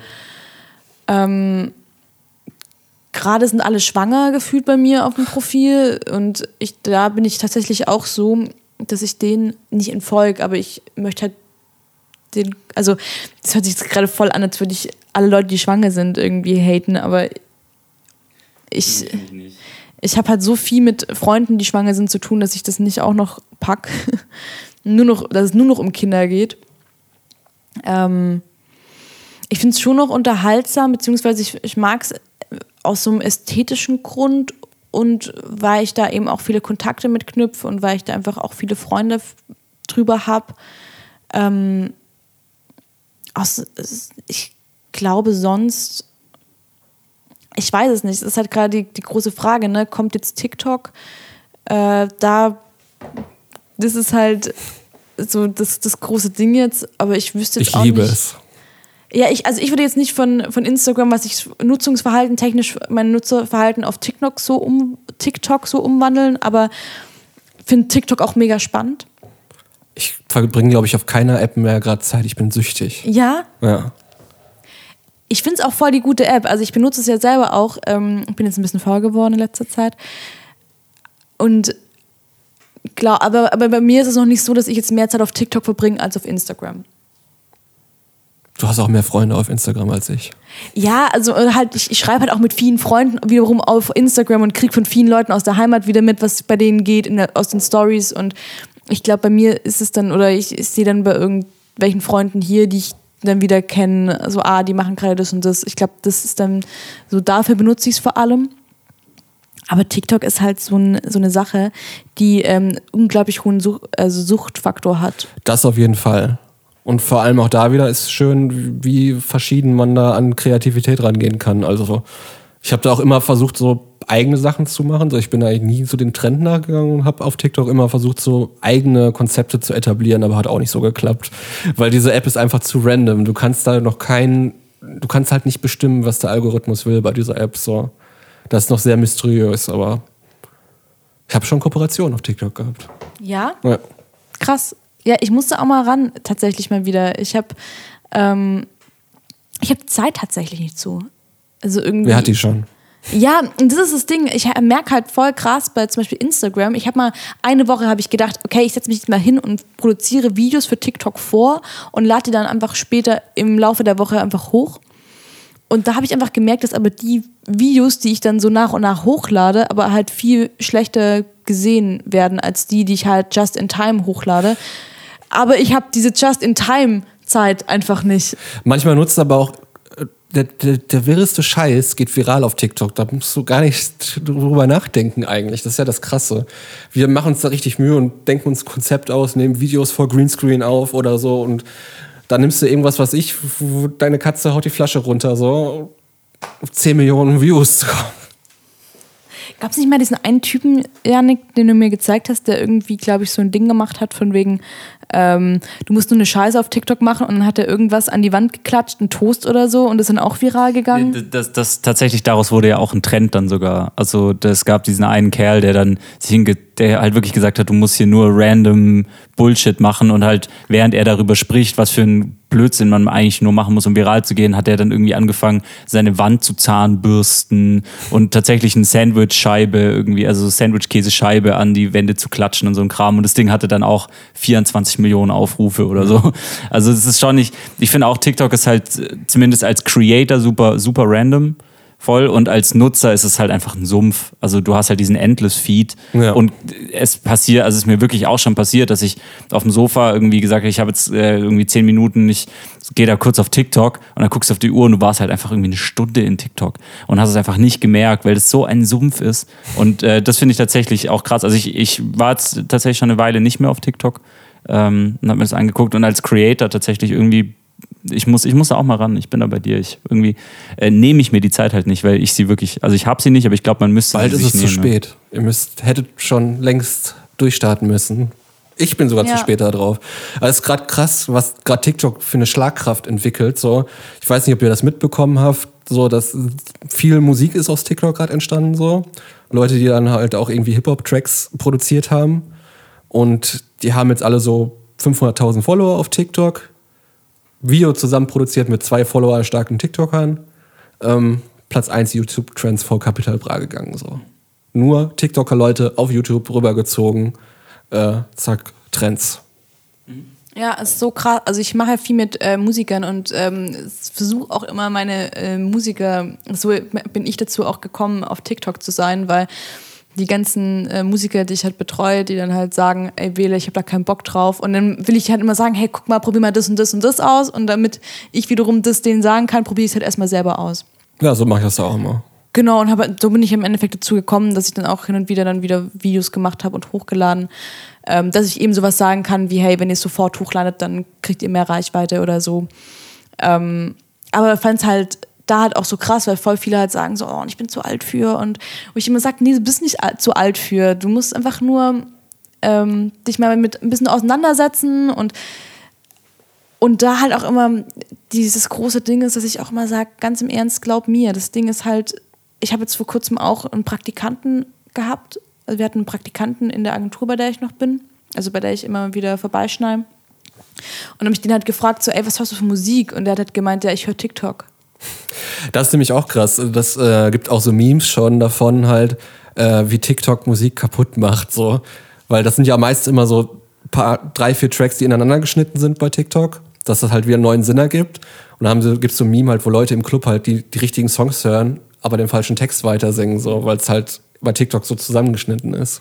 Glaube ich aber, also das hört sich richtig blöd an, aber ich saß vor kurzem auch irgendwo und habe gesagt so, ey, krass, ich kenne den Song. Es war bei diesem, ich war bei Horsey, Horsey, Ashley Horsey heißt die, glaube ich, äh, auf dem Konzert. Und ich kannte die davon nicht. Eine Freundin von mir hat mich da mitgenommen. Und dann saß ich wirklich da und habe gemeint, ey krass, ich kenne einen Song aus TikTok. Warte, den, den, den Song kenne ich auch, aber woher kenne ich den? Und da hat mir erstmal, bin in meinem geistigen Auge jede Werbung abge äh, abgegangen aus dem Fernsehen oder so. Und dann dachte ich so, ey nee, ich kenne äh, aus TikTok. Oder so. Das ist so krass, also gerade was Musik angeht, da sind halt Sachen wieder viral gegangen. Das, die meisten Sachen, die da so viral sind, die sind ja schon fünf, sechs Jahre alt oder zehn Jahre alt. Und das ist jetzt wieder so krass und die Künstler haben so einen hohen Aufwind wieder dadurch gekriegt, nur dass das auf dieser App stattfindet halt. Deswegen, ich sehe auch, du hast recht, für Musiker sehe ich da eine große Chance halt. ey, voll. Mit Also- dem richtigen Idee halt dahinter so. Ja, und eben, es gibt halt, ähm, das ist halt eine Sache, die ich halt tatsächlich an TikTok noch sehr schätze, jetzt im Vergleich zu Facebook oder Instagram. Du hast halt Ansprechpartner. Also es gibt halt einfach Ansprechpartner in Berlin. Es gibt Findest du? Ich habe noch keinen von TikTok kennengelernt. nicht. Nee. Doch, ich äh, bin da relativ schnell an zwei, drei auch rangekommen. Einfach auch durch eine E-Mail schreiben oder so. Ähm, und das finde ich halt ganz gut. Also gerade für den ganzen Musikbereich gibt es halt auch Ansprechpartner. Und das ist halt wirklich ähm, jetzt im Vergleich zu Instagram, wo ich halt, keine Ahnung, ich glaube im Support schon tausendmal geschrieben habe, wenn ich halt, keine Ahnung, meine, meine Kommentare beantworte und auf einmal werde ich gesperrt, weil ich zu viele Kommentare geschrieben habe und ich den Leuten schreiben will, hey, ich habe einfach nur meine eigenen Kommentare gerade beantwortet. Ich glaube, ich habe TikTok nur einmal angeschrieben, wo wir einen Travel-Vlog, äh, wo wir eine Webserie exklusiv auf TikTok veröffentlichen wollten. Da hat mir aber niemand geantwortet. Ich gebe dir nachher mal eine Ja, E-Mail-Adresse. hallo TikTok. Ja. ja, und deswegen finde ich das eigentlich ein sehr spannendes Medium, von dem man sich, glaube ich, nicht verschließen darf. Auf Also- keinen Fall. Also, musst, also wir sind ja eh in der, in der Zwanghaltung, alles Neue einmal auszuprobieren, mindestens einmal. Sogar diese App, die damals äh, durch Influencer viral gegangen ist. Vero hieß sie, glaube ich. Vero. Das frage ich mich wirklich, ob irgendjemand auf dieser Welt noch Vero verwendet. Doch, die, die Leute, die ja viel Geld für bekommen haben, die jetzt da noch sind. Ich glaube, ein Regisseur, ein amerikanischer ist da noch drauf oder so, der immer regelmäßig drauf postet. Hey, krass. Ich habe das irgendwie, ich habe mich mal auch dort angemeldet. Und dann habe ich aber auch, ich glaube, so wie jeder das Profil gelöscht. Genau, habt ihr schon das, das, das neue Wein ausprobiert? Nee, Byte. nee kenne ich nicht. Aber Wein kennt ihr ja noch von früher, diese 6-Sekunden-Videos. Das, die haben jetzt eine neue App draußen, Byte, so. Ist auch mega scheiße. Was, was, ich, was ich mich gefragt habe, ist nämlich, ähm, was der Unterschied zwischen ähm, TikTok und Thriller ist. Was ist denn Thriller? Das ist wie TikTok. Ich, ich, ich, Ein Klon wahrscheinlich einfach nur. Nee, das gibt es schon länger tatsächlich. Das ist irgendwie das amerikanische TikTok. Also weil ähm, TikTok ja äh, chinesisch ist. Ja.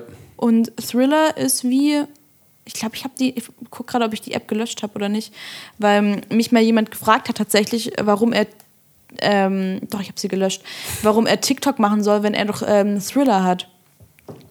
Und das ist wirklich komplett das Gleiche. Und ist auch irgendwie, keine Ahnung, schon fünf, sechs Jahre alt oder so. Und ist halt in Amerika voll gehypt. Habe ich noch nie was von gehört. Musst du dir mal angucken. Also das ist auch, weil mich nämlich ein Musiker, glaube ich, gefragt hat, so, hey, cool TikTok, ähm, was ist denn da der Unterschied zwischen TikTok und Thriller? Und dann saß ich erstmal da und habe auch mal kurz mir erstmal die App runtergeladen und dann war ich so, hä, krass, aber es ist halt komplett das Gleiche. Ja, aber dann ist die trotzdem ganz schön untergegangen, die App, ne? Wenn die ganzen Amis eh alle TikTok benutzen. Nee, das sind auch wirklich relativ große amerikanische Musiker, Schauspieler und so auf Thriller tatsächlich. Ne, Also Thriller ist halt, glaube ich, vor allem im so Amer also Ami, Ami-Rap einfach. Also ich kenne tatsächlich Thriller von den Rappern, denen ich folge, die halt dann, äh, also so, so jemand wie Eminem zum Beispiel, der hat, der hat ja diesen Song Godzilla, wo er halt den Weltrekord in die meisten Worte in der wenigsten Zeit rappen aufgestellt hat und hat dann auf Thriller quasi einen äh, die eine Challenge gestartet, äh, wer ist schneller als ich, so. Und darüber kenne ich Thriller. Also ich glaube, es ist tatsächlich viel, viel, also es ist quasi schon wie TikTok, aber ich glaube, es ist viel mehr Ami-Rap, viel mehr, Okay. also es ist tatsächlich viel, viel mehr noch auf diese mu musikalische Schiene und äh, TikTok ist ja auch viel wirklich diese Trends und hat ja so, ein, so eine leichte, leichte Wein-Attitüde, so von damals nur in 30 Sekunden, so. Eigentlich wurde ja da früher drauf nur getanzt. Das war ja mal Musically, ne? Ja, stimmt. Und äh, auch dieses Lip-Sync. Ich glaube auch, Ja. dass äh, TikTok, zumindest soweit ich das mitbekommen habe, auch von dem ganzen Lip-Sync weg wollen. Ja, ist, ist ja generell ist ja schon so weit, dass es auf den Content gar nicht mehr ankommt. So. Ja. Die größten deutschen TikTokerinnen, TikToker sind ja immer noch aus der ähm, Musical-Zeit halt da. Aber der, was, alles, was neu vom Trend gekommen ist, ist ganz von weit ab von den Leuten, die damals mit Lip-Sing oder mit äh, Synchrontanzen angefangen haben da. Wie ist es für in der Filmbranche oder so? Ist da auch viel? Also, ich kenne tatsächlich, ähm, ich habe eine Synchronsprecherin kennengelernt, ähm, die gesagt hat, dass sie auch ähm, auf TikTok viel macht. Und ich kenne auch, also ich sehe nur oft auch Synchronsprecher, die eben jetzt TikTok nutzen und auch Habe ich auch etliche gesehen schon, ja. Aber wie ist es gerade ähm, für dich, jetzt, äh, sag ich mal, auch mit den YouTubern, empfiehlst du denen jetzt auch auf TikTok rüberzugehen? Ähm, generell ver, ver, empfehle ich jeden, mit dem ich zusammenarbeite, ähm, alles zu nutzen, was möglich ist und was kein Geld kostet erstmal. Außer Zeit halt, ne? Ähm, Reichweite aufbauen auf jedem Medium ist immer wichtig, wie ich finde. Weil nachher ist die Reichweite, die uns unser, unser, unser täglich Brot gibt, so. Das halt, Ja. darüber ernähren wir uns ja. Ja, das stimmt. Ja. Du, du machst ja aber auch viel im Filmbereich. Ja. Ähm, jetzt einfach so, gerade jetzt zum Schluss von dem Podcast, einfach mal so eine random, wahrscheinlich hörst du die Frage ganz oft, gibt es gerade irgendeinen Film, irgendwas, was du empfehlen kannst? Serie, Film, der letzte Film, die letzte Serie, wo du sagst, die hat mich richtig krass bewegt. Also, das muss ich hier echt jedem erzählen. Ähm, ich guckt einfach alle erste, zweite Staffel von Dark auf Netflix. Dark. Das ist diese deutsche Netflix-Serie, ne? Echt eine deutsche Netflix-Serie, ne? krass. Ja, nee, ich, das war doch die erste deutsche Netflix-Serie, Ja, oder? genau. Aber ich, ich weiß nämlich, dass ich damals alle gesagt haben, guckt es dir an. Dann habe ich die ersten zehn Minuten angeguckt und dann bin ich wieder runter. Ist halt eine mega geile Zeitreise-Geschichte und die über verschiedene Zeitstränge und so geht und ist halt richtig gut geschauspielert. Es hat einen richtig guten Look. Sieht so eher ein bisschen vom Look aus wie so schwedische äh, Krimis und so. Und ja, für eine deutsche Serie ganz okay. Nein, Scherz. Es ist echt eine meiner Lieblingsserien, Dark. Und bald kommt die dritte und letzte Staffel. Sie macht es nämlich richtig. Sie machen nur drei Staffeln, dann ist die Geschichte zu Ende erzählt. Wie viele Stranger Things Staffeln gibt's? Ich weiß gar nicht, ich habe nach der zweiten aufgehört. Drei, ich glaube zwei oder Also drei. vier es, kommt es doch gibt drei, oder? aber die vierte kommt Ja. jetzt. Also es ist announced worden, dass die vierte, aber ich glaube tatsächlich erst 21, 2021. Ja. Weil da fand ich nämlich, weil das, weil das, mich hat Dark so ein bisschen an. Haben viele Stranger gesagt, so, ja, das deutsche Stranger Things, aber es hat mit der Geschichte, bloß weil das am Anfang so, das wurde am Anfang so, so promoted, so das deutsche Ah, Stranger okay. Things in vielen Pressemitteilungen und so. Aber es hat nichts von der ganzen Story, außer dass da auch Kinder ab und am Anfang sind, so Mhm. nichts damit zu tun. Es ist halt sehr düster und sehr Okay, vielleicht muss ich nochmal ran. Also ich glaube, vielleicht muss ich da echt nochmal ran und ähm, mehr an. als zehn Minuten durchhalten. Du musst die erste Fol ersten zwei Folgen eh überstehen, aber dann bist du drin. Aber das ist meistens eigentlich so, ne? Ich, eigentlich ist es blöd, nach zehn Minuten aufzuhören. Film kann ich sagen, äh, Ford vs. Fer- Ferrari, Le Mans 66 mit Christian Bale und äh, Matt Damon. Hast du den äh, auf irgendeiner Filmpremiere gesehen? Oder so? Den Mm, habe ich auf einer Social Movie Night damals, glaube ich, gesehen. Ah, ja. okay. Habe ich auch noch nicht gesehen. Und äh, jetzt abschließend als Vorbereitung für unseren äh, Emo-Punk-Party-Ausflug. Wir haben, wir haben auch eine Playlist. Hast du, hast du ein, zwei Tracks oder auch drei, die, die dringend auf diese Playlist müssen und die dringend mehr Menschen wieder hören müssen? Oder Ich guck mal gerade schnell, was ich so in letzter de Zeit. deine Heavy Rotation quasi? ja. Äh, was haben wir denn hier als letztes gehört? Stimmt, eigentlich müssten wir jetzt immer sagen, keinen Song wünschen, sondern jeder muss gucken, was der letzte Die, Song die war letzten gehörten, ja. Auf Ja, Spotify. le- letzten hab, gehört habe ich leider Fest und Flauschig Podcast. wir machen eine neue Folge von Fest und Flauschig auf die Playlist. Fände ich aber cool, wenn das gehen würde. Dann packt drauf äh, The Power of Love, You, Lewis and the News. ich schreibe mit. Wenn ihr es kennt, äh, ist auch zurück in die Zukunft. Und was haben wir denn noch gehört? Äh, Darkest Hour, äh, Doomsayer. Und jetzt wird's ganz wild, glaube ich. Habe ich das noch? Wo ist das? Britney Spears. Nee, fast. Äh, Lumineers. wo ist es denn? Da sind die Alben. Es wird spannend. Jetzt bräuchte, jetzt bräuchte ich tatsächlich so, so Sound, äh, Soundeffekt-Tasten mit so Trommelwirbel. Kannst ja Beatbox machen jetzt eben. Mach mal Beatbox. Ich kann, ich kann nicht Beatboxen. Okay, mach ich. Okay, dann äh, mein Fahrrad von Die Prinzen. Nice. Kul kulinarisches Gold. Dreimal. Man sollte viel mehr Prinzen hören heutzutage. Ich bin Ich, ich, ich feiere, du, ich habe äh, ich hab tatsächlich als äh, sehr junges, also sehr junger Junge, habe ich nur Prinzen, also ich habe, beziehungsweise ich habe erst nur Limp Bizkit gehört, dann habe ich nur Linkin Park gehört und dann habe ich nur Prinzen gehört. Und dann habe ich bei so einer Mini-Playback-Show mitgemacht und ich habe einfach alles nur geklaut von die Prinzen. Ich kenne übrigens jemand, der wirklich, wirklich damals bei der Mini-Playback-Show Bei mitgemacht der echten hat. Mini-Playback-Show, Bei echt? der echten. Ja. Nice. Ich habe mir vor kurzem mal wieder auf YouTube angeguckt, tatsächlich. Das ist meine Lieblingssendung. Krass. Ich, hab- ich habe heute, ich hab heute Morgen äh, in eine Folge reingeschnippert, von, äh, reinge, reingeschmökert von diesem äh, Toy Club. Kennt ihr den noch? Ach ja, wo, das Diese, ist damals, wo man die am Schluss bei Toys R. Us dann, Ah, ja, genau, Mann. Ja. Habe ich heute Morgen reingeschaut und mir überlegt, was wurde eigentlich aus dem Moderator? Wer war denn der Moderator gewesen? Äh, ich habe ich hab vorhin gegoogelt, ich habe leider seinen Namen vergessen. Äh, aber ich glaube, der hat dann bei Traumschiff noch gespielt. später. Okay. Jetzt wieder, hat gar nichts mit dem Ganzen zu tun, äh, beziehungsweise ich, ich ziehe es am Ende immer noch kurz in die Länge. Ich habe vor kurzem von Art Attack den Moderator Ja, das ist doch. Nils, oder? Von Rock, Rocket Beans. Ja, aber, wa- aber bei dem finde ich so ganz, was, was, ich habe das Gefühl, dass dieser Mensch eigentlich ein Alien oder so Weil ist. er nicht, aber die sind alle nicht älter geworden. Der ist nicht älter geworden. Ich habe mir nämlich vor kurzem, ich bin ich irgendwie in eine neue Folge reingeseppt und dachte so, hey krass, das ist doch der gleiche Moderator, aber der, der war doch früher, sah der doch genauso aus. Und der ist nicht älter geworden in den zehn das ist Jahren. das Rocket Beans äh, Game, Game One äh, Gen. Die werden alle nicht älter. Ich weiß nicht, was die machen oder was die in ihr Müsli machen, aber es, ich fand es wirklich, ich fand es ein bisschen gruselig. Ja, es geht mir genauso, geht mir bei den Giga-Jungs auch so. Das Also ist wenn doch, so, der ist, ja, genau, ist so, doch e- Nils ist doch genau, auch von Art Attack. Genau, und Etienne und so. Ja. Und das, die, die sehen wirklich einfach exakt so aus wie halt vor zehn Jahren. ja. Falls ihr ein Geheimnis habt, verratet es uns bitte. Me- Meldet euch, meldet euch, welche Hautcreme. Ladet uns gerne wieder zu Rocket Beans ein. Wir kommen gerne wieder. Ich komme gerne wieder. Ich will auch. Nein, ähm, vielen, vielen lieben Dank, dass du heute bei uns ähm, als Gast dabei warst. Danke, dass ich zu Gast sein durfte. Gerne, gerne. Und ähm, wir nehmen bald sogar, wir nehmen am Dienstag schon die nächste Folge auf, ähm, weil unsere Gäste nur am Dienstag Zeit haben. Ihr seid fleißig. Ey, wir sind, ja, wirklich, wir haben so jetzt vier Wochen keinen Podcast hochgeladen und jetzt ähm, haben wir gesagt, wir müssen jetzt wieder durchballern.